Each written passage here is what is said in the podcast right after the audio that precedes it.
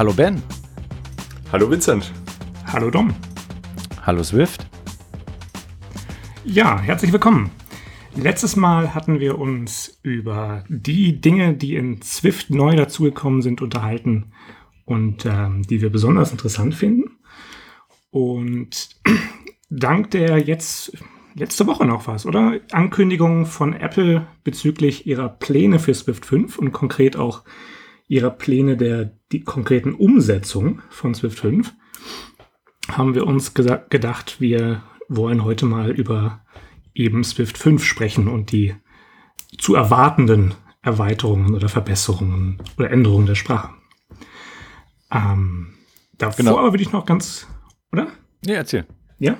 Davor würde ich aber noch ganz kurz mal zurückschwenken auf letztes Mal. Ähm, da hatte ich kurz erwähnt, dass ich inspiriert von Ben, von deinem, äh, von deiner Exkursion äh, zu Keepers, ähm, mal ein wenig umgespielt hatte mit meinem uralten auf dem äh, irgendwo quasi auf dem virtuellen Stapel herumliegenden äh, Binary Search, ähm, die ich gerne für Swift hätte gearbeitet habe.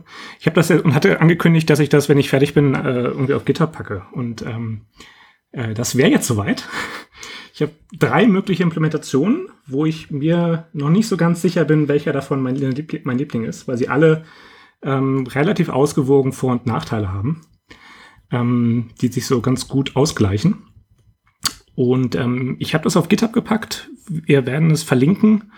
Und ähm, ich würde mich vor allem auch über, über Feedback freuen, ähm, weil mein Plan ist, mit dieser Implementation oder mit diesem, diesem Repo vor allem Feedback zu bekommen, um dann ähm, ein bestmögliches Proposal für, für Swift einreichen zu können, was die höchstmögliche Chance hat, dann auch wirklich erfolgreich angenommen zu werden und auch wirklich dann eine gute Lösung zu sein. Ja, ja sehr cool. Ja. Der, der Link ist natürlich unten in den Show Notes, wie immer. Ähm, ich, genau. Wir hatten jetzt beide zugegebenermaßen noch keine Zeit reinzuschauen, deswegen werden wir dann, glaube ich, in der nächsten Folge unser Feedback mal dazu geben. Naja, ich gut, ist, ich habe euch ja auch nicht sehr viel Zeit gegeben, ne? Vor einer Stunde. Ja. deswegen. Das ist richtig, ja. Sollte man das haben. Nee, aber so, also ich hatte ja, du hast ja schon ein paar Beispiele gepostet gehabt. Sah schon sehr interessant aus. Ähm, welches Problem genau möchtest du damit lösen? Das soll in die Standardbibliothek mit rein, wenn ich es richtig verstanden habe. Genau. Ähm, Richtig? Naja, also aktuell, aktuell hat Swift lediglich ähm, Linearsuche. Ne? Also, ist der Vincent gerade tot ausgefallen? ich bin ausgefallen. Ist er denn noch im Moment. Okay, ich würde sagen, äh, wir quatschen einfach trotzdem weiter. Also das Ganze geht hier um eine Binary Search und so wie ich es verstanden habe, ähm, soll das Ganze eben die Standardbibliothek, um damit eben in Collections eine schnelle Suche zu ermöglichen. Weil halt die Binärsuche, wer es nicht kennt, halt über Binärbäume geht und da entsprechend eine bessere Laufzeit hat, als wenn das Ganze es wäre, äh, Entschuldigung, es wäre das Ganze linear verläuft. Ja. Also, Vincent hört uns, wir ihn aber nicht. Ich glaube, wir machen mal eine kurze Pause. So, hört ihr mich jetzt? Ja. Ah, ja, okay. ist wieder ah. da. Ja. Hm. Willkommen zurück. Ich habe keine Ahnung, gehört? wie ich hier in Skype auf den Mute-Button gekommen bin, aber ich bin schon aufgekommen.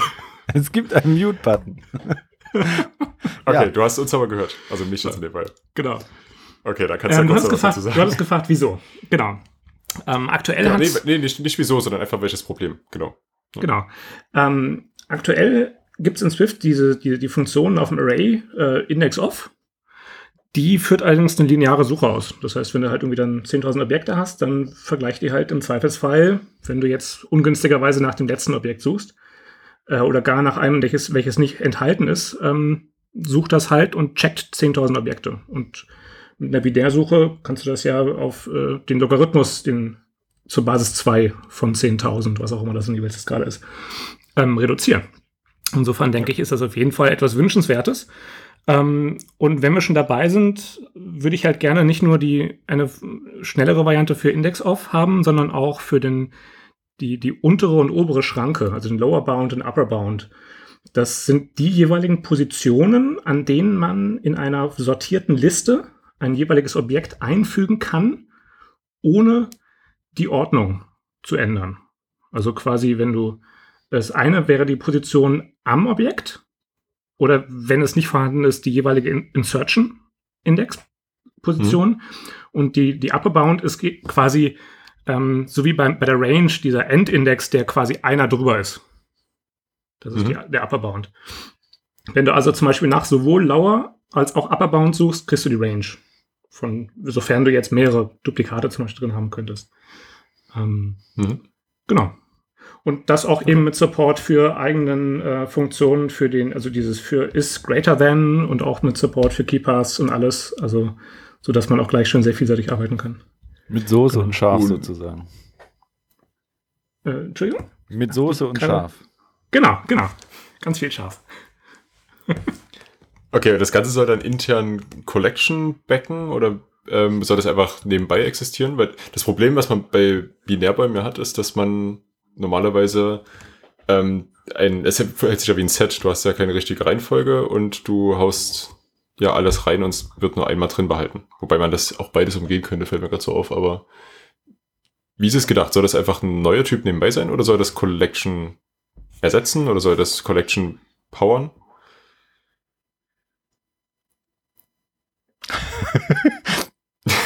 Das Vincent, nächste Mal nehmen wir vielleicht nicht mehr Skype für die Kommunikation. Vincent, bist du wieder auf dem Mute-Button gelandet? Ich schwöre euch, ich bin nicht drauf, aber er ist wieder aktiviert. Was ist hier los? Ja. Okay, hast du mich noch gehört? Ich, ich, ich verstehe es nicht. Ich, hab- ja, ich, ich höre euch super. Okay. Dann antworte und dann gehen wir zum nächsten Thema über. Genau. Ähm, äh, nee, es, es, soll eine, es soll eine Funktion auf dem, auf dem jeweiligen äh, äh, Collection-Typen sein. Ähm, weil du ja, also, man, wenn du jetzt eine Collection haben willst, wo Uniqueness ein, ein, ein Eigenschaft davon ist, sind natürlich Sets äh, die logische, ähm, die logische Option. Aber in vielen Fällen ist es trotzdem noch wünschenswert, ähm, ein Array zum Beispiel mit Uniqueness zu haben, ähm, ganz einfach, weil der im, im, im Speicher viel, viel optimaler angelegt ist, zum Beispiel. Also für solche Szenarien ist gibt es trotzdem noch auf jeden Fall Rechtfertigungen für Binary Search. Und speziell, wenn du jetzt in Richtung Low-Level gehen willst mit Swift, ähm, dann ist das auf jeden Fall etwas, was wünschenswert ist. Ähm, und ja, also ursprünglich inspiriert war es von, von der API, die, die C hat. Also es ist kein, es ist kein, kein extra Trüb, sondern es ist ähm, eben, ich habe drei verschiedene Implementationen. Das eine ist einfach eine Extension of Collection. Ähm, und das andere ist eine extra, ein extra Typ, der halt diese Logik implementiert, sodass man nicht die Collection zuspammt mit insgesamt zwölf zusätzliche Funktionen. Das hätte Mhm. ich eigentlich gerne ungern. Deswegen habe ich verschiedene, Metho verschiedene Varianten davon und will jetzt mal so raus, rausfinden, was da der richtige Ansatz ist. Okay. Sehr cool. Ja. Schaue ich mir auf jeden Fall genauer an. Okay, wenn ihr dazu Feedback habt, wie erreicht man dich am besten? Über Slack oder Twitter oder anders? Oder? Ähm, also meine Idee war einfach, das über Issues oder vielleicht sogar PRs auf dem, auf dem GitHub-Projekt ähm, Okay. jeweilige Diskussionen, Vorschläge, was auch immer ähm, zur Hand haben. Okay. Bevor ich dann Coole auf Sache. der Mailingliste irgendwie so ein Pre-Proposal-Pitch, oder wie auch immer die heißen, starte. Mhm. Okay. Gut. Dann äh, ja, kommen wir zum eigentlichen Thema. Und das ist, wie du schon gesagt hast, Swift 5. Ich hoffe, ich habe übrigens gerade irgendwas hier an, an GarageBand gemacht. Ich hoffe, dass ich jetzt nicht die Aufnahme irgendwie zerstört habe. Ich glaube nicht.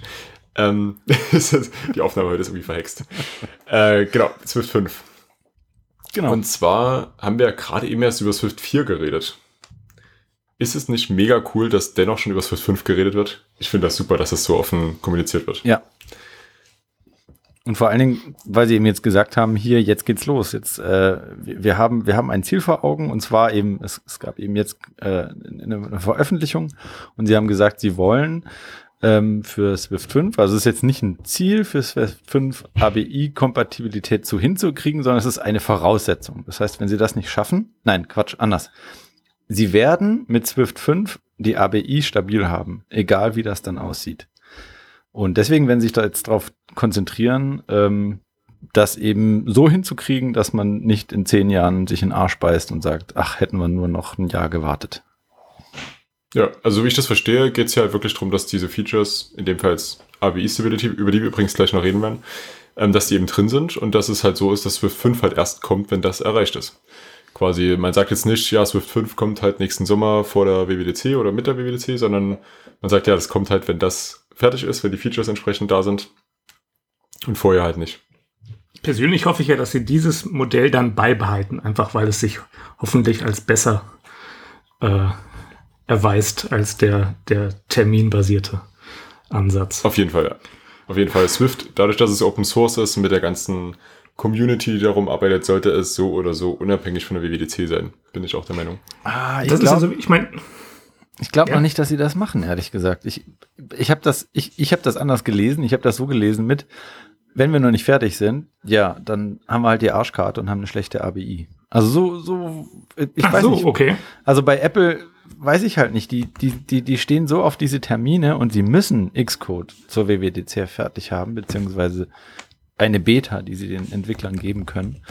Weil das ist mehr oder weniger der einzige Grund, warum man da hin, also wenn da jetzt, klar, sie könnten jetzt Swift von Xcode entkoppeln, aber gerade bei der ersten, die die ABI-Stabilität hat, finde ich das so ein bisschen seltsam, weil dann würdest du ja noch mit der alten Swift-Version arbeiten und müsstest dann immer noch äh, diese, diese die ganze Standard-Library mit der App mitschicken und sowas und da bist du ja eigentlich weg von. Ich habe das anders gelesen. Ich hoffe, ihr habt recht. Ich hoffe, dass sie eben das Ding erst. Nee, das sieht nicht so aus. Also ich, ich, ich habe jetzt gerade noch mal die Mail auch durchgelesen. Ähm, hier steht genau der Satz drin: Whatever ABI we have at the end of Swift 5 is the ABI we have, we will have. Das ist ja. Hm. Das finde ich ehrlich gesagt furchtbar. Das ist der völlig falsche Weg, meiner ja, Meinung nach. Aber ich finde diese. Weil, ähm, Gibt es noch andere Features überhaupt, die jetzt mit in Swift 5 rein sind, bevor wir mit der ABI Stability anfangen? Nicht deprimiert. Also es ist so, ich, also so wie es, so schlimm wie es ist es, glaube ich nicht. Also ich glaube, dass es eben jetzt so ist, sie machen die ABI oder sie kümmern sich darum, dass sie eine ABI-Stabilität haben und zwar eine gute, so dass das gut läuft und alles andere ist Zuckerguss obendrauf. So habe ich das gelesen oder verstanden, was da, was da auch kommuniziert wurde. Das heißt, ähm, das ist jetzt halt Prio 1 und Konzentration, alles da drauf. Und wenn sie dann fertig sind damit, dann kommen noch andere Sachen dazu. So habe ich das. Lasst mal, lass mal, bevor wir mit der ABI Stability selber anfangen, nochmal über das Release selber reden, was halt allgemein noch dazu gesagt wurde. Weil ich finde die ABI Stability, zum Beispiel, ob die sinnvoll jetzt ist oder was die alles für, für Tücken mit sich bringt, das ist nochmal ein eigenes Thema. Ich würde damit gleich anfangen, aber erstmal vielleicht noch über die anderen Swift 5 Dinge reden.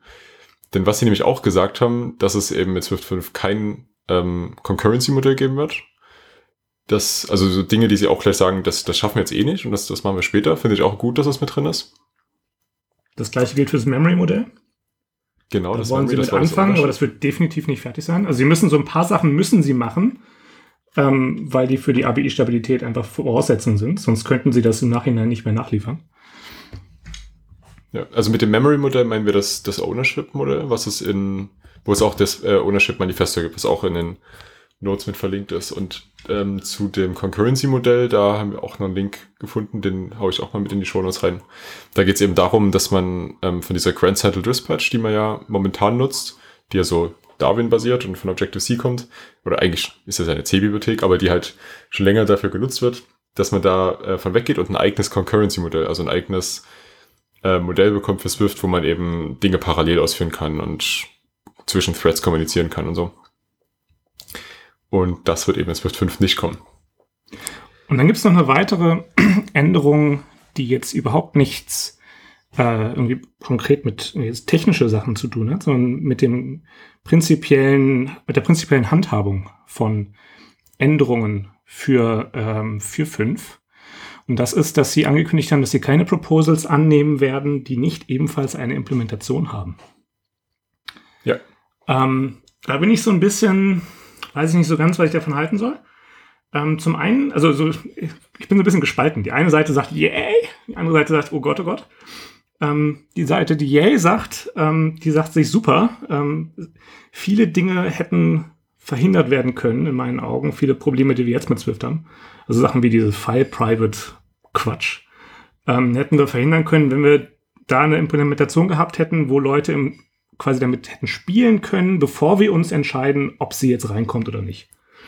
Ähm, und auch noch so ein paar andere Geschichten, wo man, wo ich finde, dass man dann mit einem, mit einer Implementation relativ schnell hätte sehen können, dass es das vielleicht nicht so eine gute Idee ist.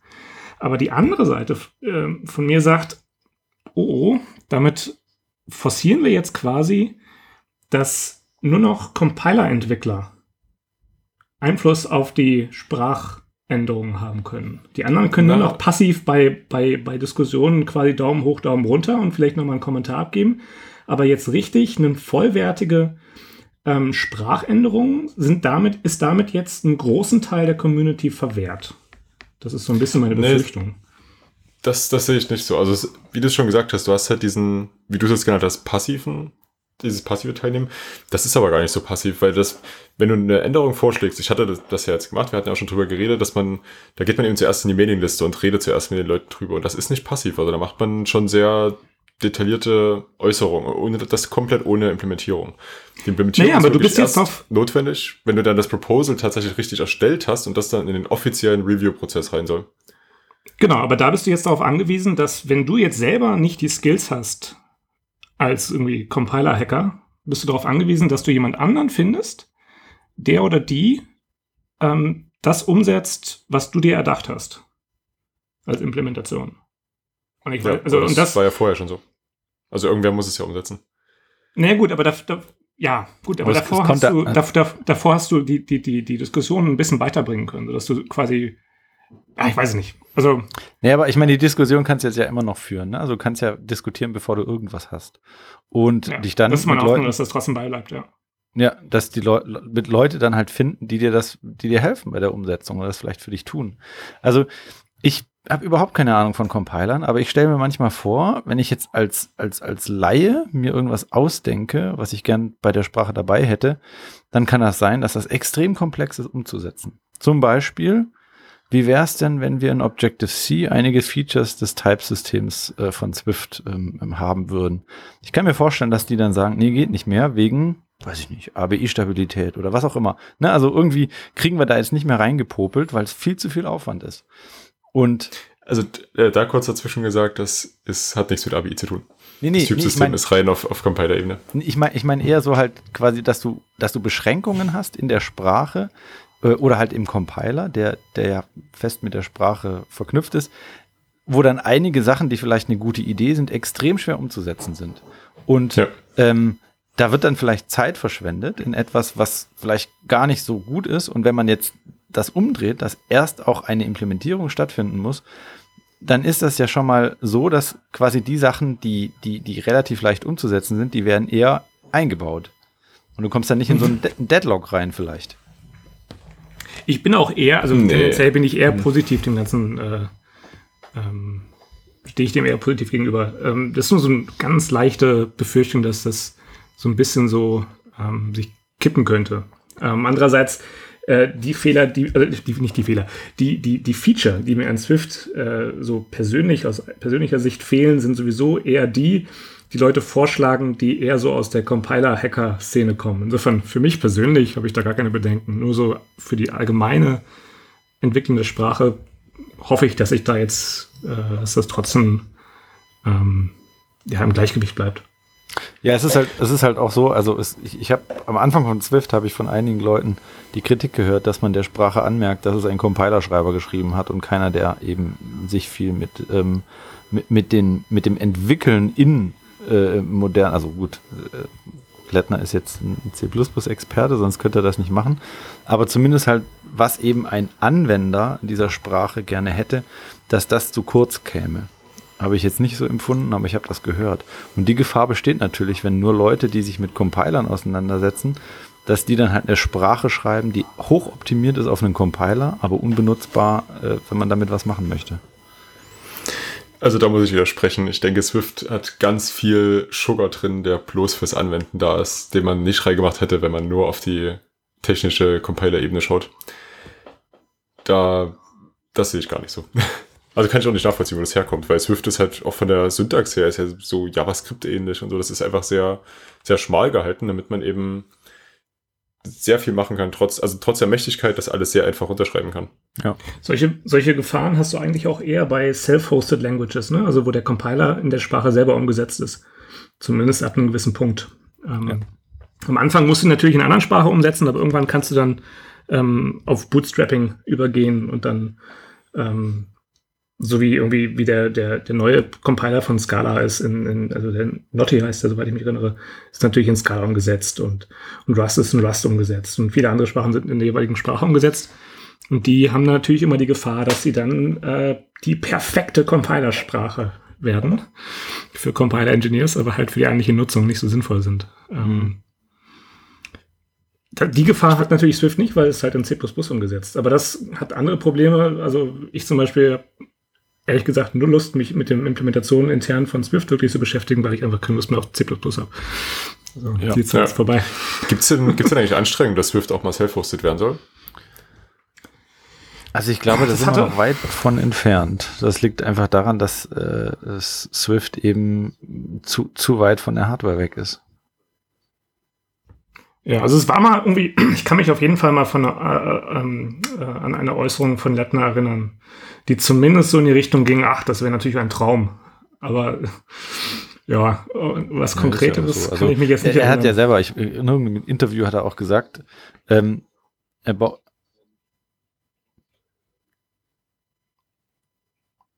Ich glaube, jetzt bist du auf den Mute-Knopf gekommen. Zumindest höre ich dich nicht mehr. Ich höre ihn auch nicht mehr. Immerhin, ich bin's nee, nicht. Ich, ich bin, ich bin, also, hört ihr mich jetzt noch? Ja, jetzt geht's wieder. Ja, also was ich sagen wollte. Ich glaube auch, dass die Aufnahme in Ordnung ist. Okay. Läuft, läuft. Ähm, der Lettner hat irgendwo geschrieben, ja, das ist irgendwie, äh, oder in einem Podcast, glaube ich, gesagt, es ist irgendwie total doof, dass man eben den ganzen Tag ähm, an einer tollen neuen Programmiersprache mitarbeitet, aber das eben nicht so tollen machen muss. Ja, das hat aber ATP gesagt. Ja. ja. Kann ich auch nachvollziehen. Okay, ich würde sagen, ähm, gehen wir weiter, oder? Ja. Schauen wir uns mal die ABI-Stability an, denn wir haben ja jetzt schon relativ viel dazu angerissen. Ich würde aber jetzt gerne nochmal direkt drauf eingehen. Und ich würde mal am Anfang vielleicht kurz erklären, was das Ganze ist. Also die meisten von euch kennen vermutlich äh, oder wissen, was eine API ist, also eine, ein Application Programming Interface, glaube ich, ausgesprochen. Und eine ABI ist im Endeffekt genau das gleiche, bloß auf einer tieferen Ebene. Das B steht für Binary, das heißt, hier geht es darum, wie der Maschinen- bzw. Assembler, beziehungsweise in Swifts Fall eigentlich eher der LLWM-Code, ähm, wie, wie da die, das, das Interface eben ist. Und da sagt man eben, diese API-Stability bedeutet, wenn das Ganze jetzt stabil ist, also auf einer stabilen Version, dann ändert sich das nicht mehr. Das heißt, zukünftiger Code ist zu Code zu einer vorherigen, aber eben gleich stabilen Version kompatibel. Das ist bei Swift nicht der Fall, deswegen müssen wir zum Beispiel Frameworks jedes Mal neu bauen, selbst wenn der Swift Code selber kompatibel ist. Bei äh, Swift 3.2 und Swift 4.0 ist es zum Beispiel so. Die haben noch ganz wenige Unterschiede und selbst wenn der Code mit beiden Versionen des Compilers ordentlich kompiliert, heißt das nicht, dass die beiden kompilierten ähm, Binaries tatsächlich kompatibel sind, was eben nicht der Fall ist. Mit Swift 5 soll sich das ändern. Das heißt, jeder Code, der mit Swift 5, 6, 7, 8, 9, 10 und jeder folgenden Swift-Version gebaut wird, ist kompatibel miteinander. Zumindest rückwirkend. Ne? Also nicht unbedingt, also es gibt ja, ähm, sie wollen ja natürlich auch noch offen lassen, dass du additive Feature im Nachhinein hinzufügst. Ne? Du willst ja nicht so, komplett ja. die Türen dazu machen. Dementsprechend, nee, klar, ja. ähm, du kannst ja nicht die Zukunft voraussagen, insofern ist es immer nur rückwärts kompatibel. Nee, richtig. Also wenn jetzt zum Beispiel so ein Concurrency-Modell in Swift 6 eingeführt werden sollte, dann kennt Swift 5 natürlich das Modell nicht, das ist klar. Also da, da geht es ja rein darum, dass der Swift 6 Compiler dennoch Swift 5 kompilieren kann. Und vor allem, dass das, das was bei Swift 6 rauskommt, auch ähm, fertig kompilierte Frameworks äh, nutzen kann, die mit Swift 5 kompiliert wurden. Genau. Ja. Und das hat den Vorteil, dass beispielsweise die Swift Standardbibliothek und die ganze Runtime in iOS embedded sein könnte, so dass das nicht mehr jede App mitliefern müsste, wie es momentan der Fall ist. Genau. Eins der vielen Vorteile, aber ja. Ja, was haltet ihr davon? Ist das ein erstrebenswertes Ziel? Ja. Ja, da sind wir uns, glaube ich, eine einig. sind wir damit durch. Das, aber ist, nein, aber ist das ein erstrebenswertes Ziel, was wir jetzt mit Swift 5 brauchen? Oder gibt es da vielleicht auch Baustellen, die da wichtiger sind, die halt diese ABI-Stability auch gefährden? Also, es ist also diese, diese, ich fand es sehr schön, dass sich von drei nach vier eben die, die Syntax nicht sehr, sehr geändert hat. Das fand ich sehr angenehm, ähm, weil der, der, der, wo war der schlimme Sprung? Ich glaube 1, 2 auf 2. Ja, 2 zu 3. 2 zu 3. Nee, 2 zu 3. Okay, also das, das war ja wirklich schlimm. Und es ist schon nett, wenn das nicht mehr passiert. Aber zur ABI-Stabilität, ich finde es halt schön, weil dann eben auch so Leute, die sich im Moment das nicht leisten können, Swift zu benutzen, dann das auch machen können. Zum Beispiel Framework-Anbieter, die eben ein Framework betreiben oder eben sogar Apple selber. Apple kann dann Teile von äh, UI-Kit oder was auch immer in Swift schreiben. Das können sie jetzt noch nicht. Oder es wäre sehr dumm, weil dann müssten sie eben äh, für, jede Swift-Version eine eigene Version liefern und so. Ähm, und deswegen, ich finde es aus, aus der Sicht gut, weil dann endlich die Leute, die sehr viel Geld und Macht in Swift reinstecken, sehr viel mit Swift machen. Und ich glaube, das kann der Sprache nur gut tun. Also das Dogfooding ja. auf jede, jeden Fall, ne? Das wird, würde damit auf jeden Fall endlich jetzt passieren. Nachdem sie ja irgendwie, irgendwie jetzt die WWDC-App in Swift gemacht haben, das Doc in Swift gemacht haben und auch so Fotos, glaube ich, auch, ne? So ein paar kleinere Apps in Swift gemacht haben, würden dann jetzt endlich auch mal etwas ähm, zentralere Komponenten und auch vor allem vielleicht jetzt APIs davon profitieren können. Ja, sehe ich genauso. Also vor allem das, das in Apple-interne Dogfooding ist das, was ich als Grund, großen Vorteil sehe. Ja. Ähm, ja, und sonst natürlich Leute, die jetzt irgendwelche Frameworks zur Verfügung stellen. Vor allem natürlich auch irgendwie kommerzielle Frameworks, ne, wo du jetzt nicht unbedingt einen Quellcode mitliefern willst. Also so, so Firmen wie, wie PS PDF-Kit zum Beispiel, ne, die ihr PDF ähm, Framework haben, die aktuell durch, dadurch eigentlich noch gezwungen sind, gar kein Swift zu nutzen. Die könnten jetzt dann mit Swift 5, vielleicht, hoffentlich, Nee, ähm, also ich, die, ja, die haben noch, die haben ein anderes Problem, weil die halt äh, Objective C++ nutzen und Swift ah, okay. und C++ ja nach wie vor nicht kompatibel. Ja, außer, außerdem okay. gehen sie, gehen sie zwei, ich glaube zwei, zwei OS-Versionen zurück. Das heißt, sie können dann in zwei Jahren oder in drei Jahren drauf umsteigen. Ja, bis da kann, bis dahin kann der Swift C dann auch C++ vielleicht. Vielleicht, ja. Ist auch einer der Pläne, auch einer der Pläne gewesen, ne? Also zumindest hat das mal irgendwann der Lettner gesagt gehabt. Ja, ich weiß nicht. Also ich, das dann also Swift quasi.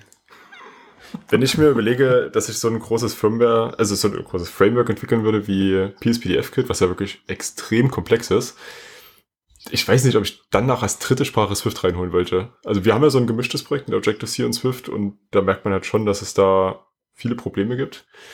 Und wenn dann noch Objective-C++, weiß nicht, ob ihr das wusstet, aber wenn eine Datei mit Objective-C++, also Objective-C und C++ geschrieben ist, dann laufen zwei Compiler drüber und das Ganze kompiliert ungefähr doppelt so langsam. und wenn jetzt noch Swift dazu kommt, dann will ich nicht wissen, wie da der Multiplayer ist. Sehr schön. Ja, also ich, keine Ahnung. Ich glaube, also momentan, so wie ich es verstanden habe, die haben ja auch ein, ein Interface gebaut, was sehr Swift-freundlich ist. Das ist ja zum Glück möglich. Da hat sich Apple ja von Anfang an mit drum gekümmert, mit Nullability Flags und diesen Lightweight Generics in Objective-C. Da kann man ja schon relativ viel mitmachen, dass zumindest halt der Anwender dann mit Swift nutzen kann. Und das machen sie übrigens auch selber. Die haben auch eine App, die in Swift geschrieben ist. Ja, ja, ich weiß, die, das ist ja quasi die Showcase sozusagen. Ja, genau. Bezüglich Swift und, ähm, und, und, und, und äh, Frameworks und so, gab es eine, finde ich, sehr interessante Neuigkeit in, in der Xcode 9 Beta 4. Ähm, und zwar unterstützt, ähm, unterstützen sie damit seitdem jetzt Swift Static, äh, Static Libraries. Stimmt. Ähm, was mhm. ja davor nicht möglich war. Ja. Ähm, was so ein bisschen irgendwie jetzt quasi schon also vorwegnimmt, was so diese Stabilitätsgeschichte angeht, weil das ja auch durchaus ein Problem war ähm, mit Swift und Static Libraries. Das zumindest haben sie jetzt gelöst. Das wurde von, ähm, also ich habe das mitbekommen durch einen Tweet von Daniel Dunbar. Das ist einer der, ähm, der Leute, die an dem Package Manager und dem Build System arbeiten von Apple. Ich muss sagen, ich habe das gar nicht mitbekommen. Ich bin gerade sehr überrascht. Es, ähm, aber also der Swift Package Manager, der baut ja auch Static, muss man auch dazu sagen. Bitte? Der, der Package Manager baut ja auch Static. Oder Linked Static. Ja, aber Xcode konnte bisher nur Dynamic Libraries, äh, nur, nur äh, Dynamic genau. Frameworks bauen, ne? Und jetzt kann es halt auch die, die .a-Files ja. bauen. Das ist so der in Xcode der Unterschied, der, die Neuerung. Und das gilt für beide Bildsysteme, also sowohl wie das, sowohl, äh, sowohl für die, die quasi offizielle und auch die, diesen, diesen neuen XC-Bild. Mhm. Ähm, ich habe den, den Tweet, cool. den Tweet verlinken wir, den habe ich gerade gefunden. Ähm, ja. Da gab es irgendwann dann, ich finde den gerade, also hier gab es keine Antwort drauf. Irgendwo anders hat ein anderer Engineer von Apple geantwortet, so von wegen, ähm, ja, äh, vielleicht nicht, äh, nicht zu laut hinaus posaunen, ähm, weil das ist zwar, ähm, das funktioniert zwar, ist aber noch nicht so wirklich ähm, abgehangen. Okay. Ich finde das gerade nicht mehr richtig. Ähm, ich muss allerdings gestehen, in dem Projekt, an dem ich arbeite, habe ich jetzt ganz, ganz vehement darauf umgestellt. Trotzdem. Ähm, einfach nach der Devise, jetzt wo es draußen ist, draußen ist, können sie es nicht mehr selber wegnehmen, auch wenn das vielleicht ein bisschen naiv ist, der Apple kennt. ja, der Beta könnte es durchaus machen. ähm, ganz einfach aus dem Grund, dass das Projekt, in dem ich arbeite, das ist stark modular aufgebaut. Ähm, besteht aus fünf Modulen allein, plus noch externe Frameworks. Ähm, auch einfach aus dem, äh, aus dem Grund, dass halt anständige Module fehlen in Swift. Ähm, und äh, das führt halt dazu, dass ich unheimlich viele dynamische Frameworks habe, die reingelegt werden. Und da ist die, die Ladezeit halt einfach eine Katastrophe. Ja. ja. Ähm, und so kann ich jetzt zumindest viele, viele Dinge einfach in, in eine einzige Application Module Static Library kompilieren und dann jetzt ist mein, ähm, meine Ladezeit wieder wunderschön flott. Ja, dann das drück, Problem hatten wir auch schon mal. Dann drücken wir mal die Daumen, dass es bleibt. ja, ich bin auch gespannt, wann der Swift Package Manager integriert wird, dass man den für iOS-Projekte nutzen kann. Ja. Könnte ich mir vorstellen, dass das auf der nächsten WWDC soweit ist. Ja, soll Würde ich auch von ausgehen, ja. ja. Okay, ähm, haben wir noch was zur ABI Stability? Wir sind nämlich zeitlich schon wieder gut fortgeschritten hier. Ich also ich, meine Meinung dazu ist, ich finde es auch eine super Sache, aus all den Gründen, die ihr genannt habt. Keine Frage, das ist definitiv was, was wir irgendwann haben, was, was wir brauchen, aus den ganzen Gründen. Aber ich finde, also ich will einfach noch so viel Änderungen in der Swift-Sprache sehen, dass ich Angst habe, dass die dann einfach nicht mehr möglich ist. Und ich finde es schade, dass wir nach knapp drei Jahren Swift jetzt sagen, ja, jetzt machen wir keine so tiefen Änderungen mehr, denn wir haben uns jetzt festgelegt auf diese ABI. Fände ich persönlich schade. Solange die Tür für Generic Protocols offen bleibt, ist mir das alles egal. Nein, es gibt einfach noch mehr. Also die meisten, die ich mir jetzt, die mir spontan einfallen, sind halt diese additiven Änderungen, also das, wo man einfach was hinzufügt. Aber es gibt halt auch einfach welche, die, wo das einfach nicht möglich ist, wo man dann doch mal in der ABI noch was machen muss. Übrigens, ähm, weiß nicht, ob ihr das wusstet, wenn man so ein Proposal stellt oder auch wenn man nur so ein was in der Mailinglist mit reinhaut, dann ist der Punkt ABI Stability schon immer wichtig gewesen. Das ist in dem Template mit drin, wo man eben angeben muss, was für Auswirkungen hat das auf die ABI. Mhm. Also ich könnte mir vorstellen, dass jetzt für Swift 5 Dinge bevorzugt werden, die Änderungen in der ABI machen, damit die eben möglichst noch reinkommen. Weil alles andere kann theoretisch auch danach kommen. Ja. Dann sollten wir uns vielleicht mal zusammensetzen und ein Generic Protocols, Protocoll, äh, Proposal schreiben. Sollten wir wirklich schon machen, ja. Okay, ähm, dann gehen wir zu den Picks über, würde ich sagen, jo. wenn wir mit dem Thema durch sind. Ja. Wer fängt an? Dann fange ich einfach mal an. ja, mach. Ja. Und zwar mein Pick ist ähm, Git, äh, gitignore.io. Ist sowohl eine Website als auch ähm, ein äh, Command-Line-Tool, was dann die API der Website nutzt, mit dem man sich sehr, sehr schnell ähm, die entsprechenden Git-Ignore-Dateien erstellen kann für sein Projekt. Ähm, das ist sehr schön modular aufgebaut, sodass man das einfach über Composition sich zusammenbaut. Also wenn ich zum Beispiel ein Projekt habe, wo, ähm, also ein, ein iOS-Projekt habe, wo äh, Carthage benutzt wird, dann gebe ich in der Kommandozeile GI ein für das Kommando und dann Swift, Leerstelle OSX, Leerstelle Carthage und ähm, pipe das dann ähm, über, in gitignore rein, also in die gitignore-Datei rein. Und zack, habe ich die jeweiligen Konfigurationen, Konfigurationen, die in der Regel dafür angebracht sind. Wenn man jetzt noch eigene Sachen anpassen will, also in der Regel ähm, ist da für mich alles dabei. Super, super Handy. Ja, ich finde das Tool auch super. Also ich nutze das über eine Webseite und finde es auch sehr praktisch. Ja, ich nutze ja, so ist das halt ein Kommando, ne? Ja. Ja. Das stimmt. Okay, dann mache ich mal direkt weiter. Äh, mein Pick ist Objective Kit. Also die Links sind natürlich wieder alle in den Show Notes. Ähm, Objective Kit ist ein sehr netter Rapper über die Objective-C Runtime-Methoden. Äh, am besten einfach mal in die README reinschauen, ist super interessant. Man kann ja zum Beispiel sich für eine Klasse die ganzen IVARs und Selectors anzeigen lassen. Man kann ähm, auch direkt Selektoren auf Instanzen aufrufen, was ja mal entfernt wurde, soweit ich weiß und verschiedene Dinge machen, dass man sich zum Beispiel eine Klasse zur Runtime erstellt und Methoden und IVARs hinzufügt und sowas. Äh, es ist sehr interessant und ja. Mhm. Finde ich cool. Schön. Ähm, ich mache weiter und zwar, äh, ich kann bis heute Regular, Re Regular Expressions nicht wirklich. Ich habe immer so die, die ich brauchte, mir gegoogelt und dann blind reinkopiert. Ähm, die zwei, die ich bisher brauchte. Ähm, und für E-Mails wahrscheinlich die eine. Äh, ja, kann gut sein, ja. Ähm, und jetzt habe ich aber ein äh, GitHub-Repository gefunden und in dem README steht einfach so, das ist so, so ein kleines Tutorial sozusagen über Regular Expressions. Sehr schön gemacht, finde ich. Vor allen Dingen, also es ist ein Bare Minimum und sowas, aber zumindest kann man dann so ein bisschen was schon mal ähm, besser lesen und besser verstehen, weil eben äh, da schön erklärt wird, äh, wenn ich jetzt das schreibe, dann wird in folgendem String folgendes gefunden. Sehr schön gemacht. Ähm, äh, einfach mal anschauen und lernen. Passend dazu habe ich auch noch eine coole Seite, regex101.com. Da kann man das Ganze direkt ausprobieren. Und die erklären dann auch, also die highlighten dann in der Regular Expression verschiedene Parts und sagen dann ja hier zum Beispiel, du hast jetzt äh, angegeben, dass jetzt A bis Z matchen soll an der Stelle, dann gehst du da drüber und dann steht in dem Hover eben da, dass es entsprechend hier A bis Z ist. Finde ich auch sehr praktisch. Ja, sehr cool. Und wie war, wie war der Spruch, äh, wenn, wenn Regex dein Problem nicht löst, dann benutzt du nicht genug davon oder so? also wir haben bei uns auf Arbeit ein Buch stehen, das, da steht einfach nur Regular Expressions drauf und das ist so ungefähr drei bis 4.000 Seiten dick. Also gibt schon eine Menge, was man da machen kann.